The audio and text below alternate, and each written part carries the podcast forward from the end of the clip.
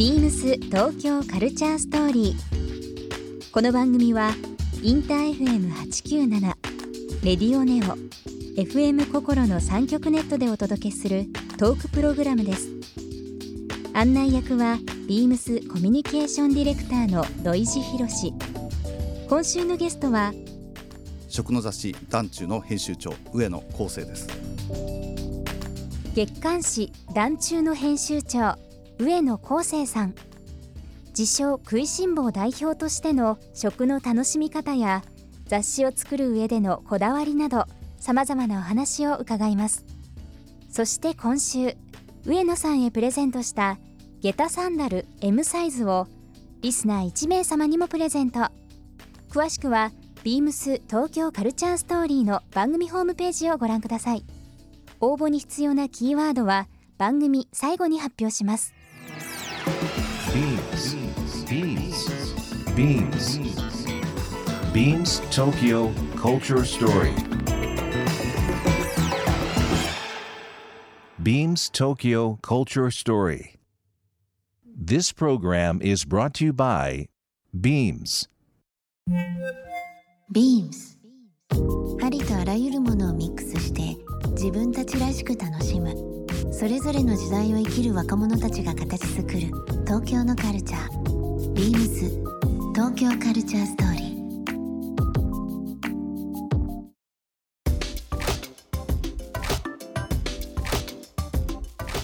上野さん僕ちょっとこう事前にアンケート取らせていただいた中で、はい。ちょっと面白かったなと思うのが一つあってですね、はい。以前この編集長に就任される前から、はい。えーライターとして、えー活躍されてたという部分でペンネームこれ面白いですね。大石勝田。美味しかったそうです。美味しかったのシャレです。今もこの名前は残いや今はまあめったに使わないめったに使わないですか？ねはい。いやそもそもあの団中まあ1990年創刊した時に、え僕はちょっと別の出版社で別のば雑誌を作ってたんですよ。えはいでただ団中ができたのを見てもうこれはもうもう僕のための雑誌ができたと思ってですね。でもう創刊号から買ってまして、ええ。でたまたまあの当時の団中の編集長にええ。お会いする機会があって、はいはい話をしてたらちょっと男の書き手足りないんだけど君書いてみないかって言われてですねはあじゃあ書きますって言って食のことを書き始めたので、ええ。あのまあ、これ今だから言いますけど、ええ。当時別の出版社に勤めていたので なかなかねちょっと本名で書くのまずいなっていうので、ちょっとペンネーム考えなきゃっていうのでど。うしようかなと思ってあのまあもともとあのダジャレ好きの人間なので、うん。あじゃあ大石勝田で美味しかったでやろうっていうことで大石勝田という名前で。もう一発でもう残りますねこの名前。そうですね。昔から知ってる人でもいまだに、えー言われる大石勝田さんっていうのはね。そうですね。今日もたまたまちょっと小山君堂さんという人と話をしてて、ええ。大石勝田時代の。工藤さん、ビームスジャパン今プロデューサーとして入っていただいてます。そうなんですよ、ええだから僕も実は工藤さんの絡みでビームスの方といろいろご一緒させていただいたりしてたんですよ。ありがとうございます。本当に。工藤さんともそんな話になってましたかそうなんです。なるほど。でも本当にあの団中改めてこう編集長になられてさあ。どういうふうにこの雑誌を伝えていこうっていうふうにまず編集長にななられた時に思われましたか？もうあの本当はですね僕今もう56歳だから編集長の時54歳なんですよ。ねもう普通編集者も上がりの年でもうそんえな、うん。まああとはのんびり過ごそうかぐらいの いやいやいやいや。年なんですけどその年で、まあ、ちょっとあの編集長やれと言われてですね、ええ。ーまあとはいえ団長は本当に創刊の頃からうん。よくし知って、まあ、関わっていたしで、まあ、雑誌が売れない中で、うん。雑誌マーケット全体がもう本当に1割以上今縮小してうんるマーケットの中、まあ、もちろん団長もちょっと厳しい時期もあったのでさあどうするかと考えた時に、あの一つは、えー雑誌を作るんじゃなくて食の雑誌を作ろう。はい、ってまず思いました。うん。あの結構他もそうなんですけど編集者って雑雑誌を作りたがるんですよ。はい当たり前えちょっと変な話なんですけどそうですね。編集。いろいろかっこいい雑誌綺麗な雑誌、いい雑誌を作ろうとするんですけど、うん。やっぱり食の雑誌である以上食いしん坊に刺さらないと意味がないので、はい、かっこいい雑誌とかいい雑誌を作るもう本当にこう食いしん坊が喜ぶ本を作ろう。うん。ってまず思ったのとあとはあのーまあ、団地をとにかく知ってもらうために、うん。えー僕は自らもう出ていろいろまあ宣宣伝しようということではないですけど、例えば団地はじゃあ食いしん坊雑誌ですっていうのをまあ僕がなってからすごはいく言うようになって、じゃあ食いしん坊雑誌って何ってあの漠然としてるのでじゃあ食いしん坊って何ですか？どういう人ですか、うん。まあ、よく言うのはあの例えとして僕が言うのはその300円の立ち食いそばも3万円のフレンチも同じように楽しめる人。わかります例えばですけど、うん。すっごく刺さりますその言ですよね。葉うん。で食いしん坊にはその言葉は分かるんですけど、うん。食いしん坊以外の人にはそれでもまだ伝わらないかもしれない、うん。じゃあもう具体的に団中イコール食いしん坊食いしん坊イコール上野、うん。もう僕が食いしん坊の代表ですよ。自分で言うのもちょっとあのへ変なんですけど。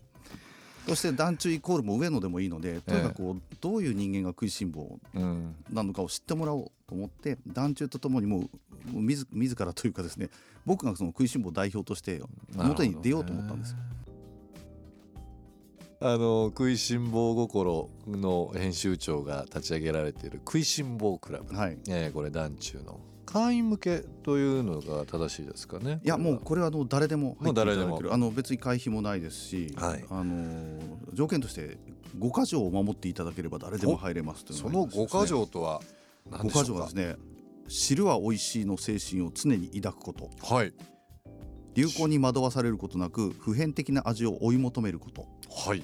A 級も B 級も関係なく楽しく食事ができること。なるほど。食材の旬を感じ産地に思いを馳せること。美味しい食を提供してくれる人を応援すること。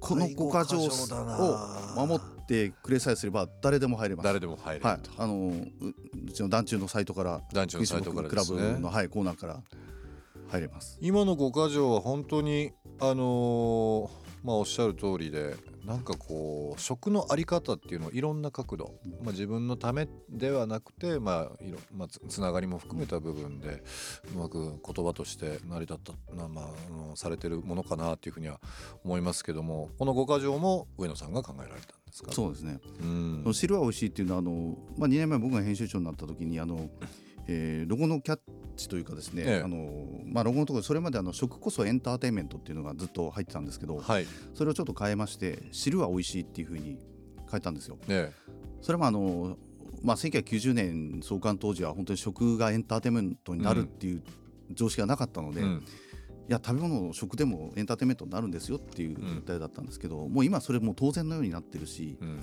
じゃあさらに食を楽しみにはどうすればいいかっていうと、知るっていうことが重要で、うん。それ知るってのは難しいうんちくとかではなく、うん。本当にちょっとしたこと、うんだからもうおっしゃったようなその食材とか料理の背景にあるその生産者のストーリーだったり、はい。料理人の思いだったり、うん。えー器だったり、うん。音楽だったりいろんなことをちょっとだけ知るだけでもすごくこう食事が楽しく美味しくなる。っていうのを、えー、訴えようと思って汁は美味しいっていうのをつけたんです。